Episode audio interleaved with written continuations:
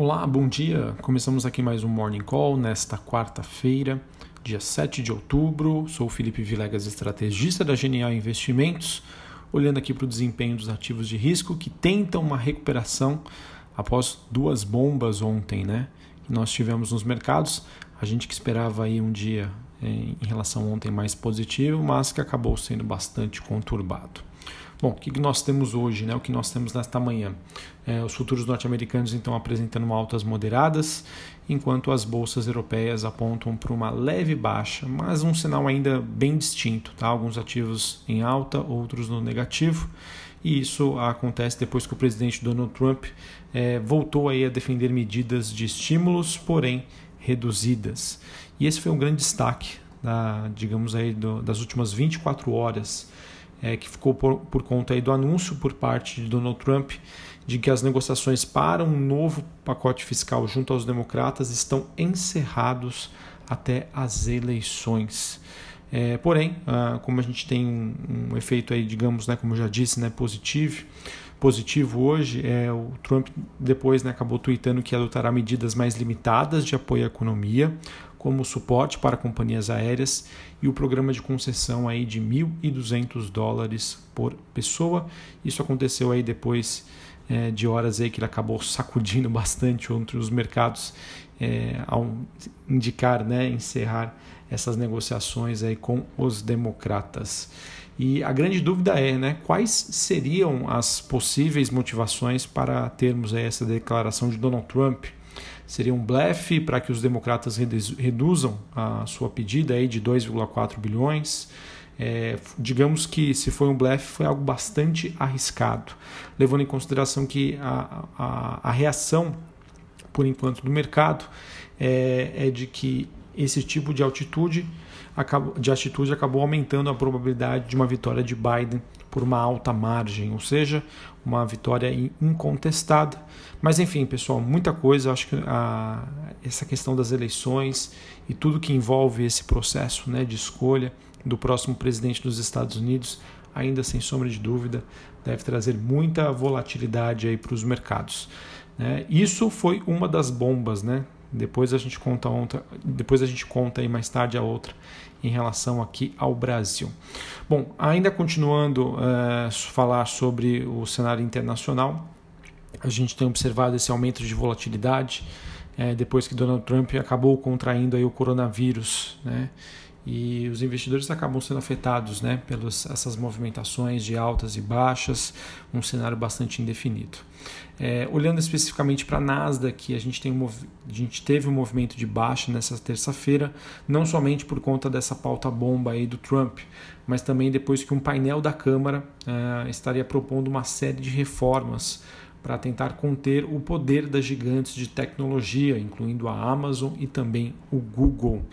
É, e além disso, o mercado continua monitorando os impactos é, do vírus na recuperação econômica em todo o mundo, as infecções que acabam atingindo aí níveis máximos de três meses em Nova York. Né? Assim, é, continuo então acreditando que o cenário até o final do ano, ou seja, o último trimestre, deve ser de bastante volatilidade e de incerteza aí para todo o mercado. Porém, como eu já disse e reforço aqui a mensagem, passadas as eleições dos Estados Unidos, né, com uma visibilidade aí, digamos, ligeiramente maior, a possibilidade de nós já termos uma vacina e com o mercado querendo antecipar aí uma recuperação do crescimento econômico para 2021, acredito que nesta janela teremos aí boas oportunidades, claro, né, fazendo escolhas de qualidade. É em momentos como esse de volatilidade que o mercado acaba fazendo com que a gente tenha, que a gente consiga, na verdade, comprar ações de boa qualidade a preços mais atrativos. Isso para quem tem um perfil mais conservador, uma visão mais a longo prazo. Para você que é mais conservador, é, vale a pena esperar? Sim, se, se isso significar que você vai estar mais tranquilo em relação aos seus investimentos, é uma alternativa. Mas saiba que quando você compra ações, faz investimentos em ações em épocas mais tranquilas, você paga mais caro por isso. Uh, Para a gente finalizar essa parte internacional, nós temos aí nesta manhã o petróleo caindo para menos de 40 dólares o barril, ele que acaba devolvendo parte das altas fortes dos dois últimos dias é, após sinalização de alta dos estoques. E os metais avançam na Bolsa de Londres, com o minério de ferro ainda sustentando os ganhos. Sobre a parte macroeconômica, na Alemanha nós tivemos dados de produção industrial referentes ao mês de agosto, que apresentou uma queda de 0,2% neste mês contra uma expectativa de uma alta de 0,5. Os números acabam confirmando né, que é, todas as expectativas em relação ao retorno dos mercados, da economia, deve acontecer de maneira disforme, né? não deve acontecer. É, isso, no caso, na verdade, deve acabar ocasionando em erros de previsão aí do mercado normal para este período e como já venho trazendo aí há muito tempo para vocês. Uh, bom, uh, falando sobre a agenda do dia, expectativa que hoje seja divulgada a ata do último encontro do Fed, às 3 horas da tarde. Uh, e também nós temos aqui no Brasil, às 8 horas da manhã, dados de inflação eh, IGPDI, e, eh, dado calculado pela FGV. Às 10h30, dados de produção, exportação e vendas de veículos. E às 14h30, o BC, o Banco Central, divulga os dados sobre o fluxo cambial. Bom, aqui no Brasil nós seguimos ainda sem notícias relevantes. É, o cenário fiscal ainda deve ser, sem sombra de dúvida, né, o grande driver do mercado uh, das próximas semanas barra meses. É, acredito que mesmo depois né, de todas as declarações que nós tivemos na noite de segunda-feira, as coisas acabaram se deteriorando ontem muito mais rápido do que eu imaginava. É, isso acontece né, depois que o parecer sobre o renda cidadã, que era previsto para acontecer hoje, ficou para a semana que vem. E medidas mais impopulares, né, o mercado já começa a esperar que devam sair somente após as eleições. Ontem, o que, que aconteceu? Tá? Eu disse para vocês aqui que nós tivemos duas bombas. A primeira bomba foi a do Donald Trump, em relação ao cancelamento de negociação com os democratas sobre o pacote fiscal. E a segunda bomba, que na verdade começou a ser precificada antes aqui no mercado brasileiro, foi sobre a expectativa de que o, o estado de calamidade pública é, pode ser postergado barra prorrogado né, para, março, para até março de 2021. Sendo assim, será permitido para o governo continuar com o auxílio emergencial, sendo assim, é, o governo poderia encontrar um artifício aí para, entre aspas, furar o teto dos gastos, tá bom? Então eu acho que esses foram uh, os dois principais, as duas principais bombas ontem. É, novamente a gente tinha uma expectativa mais positiva, mas que acabou sendo aí totalmente é, desnorteada por conta aí dessas notícias aí bastante relevantes. Então é, é isso, não tem muito para onde fugir.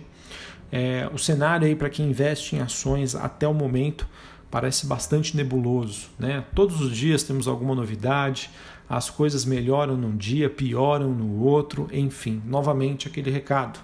Em momentos de volatilidade, em momentos de incerteza, é que surgem as grandes oportunidades. Mas isso é para quem tem sangue frio, para quem tem consciência, visão de longo prazo ajuda bastante nestes momentos. Beleza? Uh, bom, para a gente finalizar aqui e falar sobre o noticiário corporativo, matéria no Valor Econômico mostra que os shoppings estão conseguindo reocupar cerca de 6 mil lojas fechadas na pandemia. Isso porque grandes grupos dizem né, que os juros baixos estão incentivando a busca de investidores por franquias. Então, notícia positiva aí para o setor de shoppings aqui no Brasil. Nós temos a Allianz Sonai, BR Malls, Multiplan e Iguatemi. Bom, matéria no valor mostra que a Hope Education, que é um grupo de Hong Kong que adquiriu a unidade da Laureate, lembro que a Laureate também está vendendo, vendendo ativos não, estão as empresas americanas, americanas não, as empresas brasileiras estão fazendo ofertas pelos seus ativos. Ela tem uma unidade na Malásia. E esse grupo de Hong Kong, ele tinha feito uma oferta há cerca de 10 dias. É, também sinalizou que tinha intenção de fazer uma oferta para a operação brasileira, no entanto, ela acabou desistindo nesta semana, de acordo com reportagem do Valor Econômico. E nós tivemos a Folha trazendo que o fundador da Embi Murumbi, o Gabriel Mário Rodrigues, ele que também é responsável pela, pela venda da, da faculdade Laureate em 2005, ele avalia que a compradora mais adequada para a instituição seria a Anima. Só lembrando, quem está no, no páreo aí seriam a Anima, a Ser Educacional e a Yudski, pelos ativos da Laureate. Vamos ver quem vai sair vitorioso.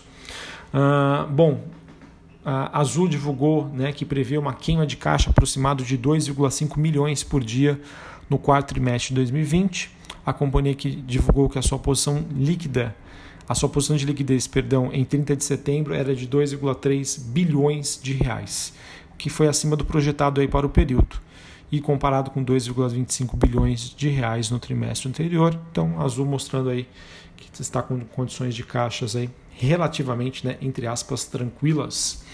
Ambipar, empresa é, que cuida dessa parte mais ambiental, né? ela anunciou a aquisição de 100% da One Stop e da Intracostal. Os valores não foram revelados e essa aquisição está alinhada com a estratégia e objetivo de oferecer uma estrutura de resposta a emergências, né, barra acidentes ambientais, assim como a expansão geográfica e oferta de serviços nos Estados Unidos. Braskem informou que a taxa de utilização de suas unidades industriais na América do Norte voltou à normalidade devido aí à demanda mais alta pelo pro polipropileno na região. Em setembro, a companhia registrou vendas superiores a 140 mil toneladas no mercado norte-americano.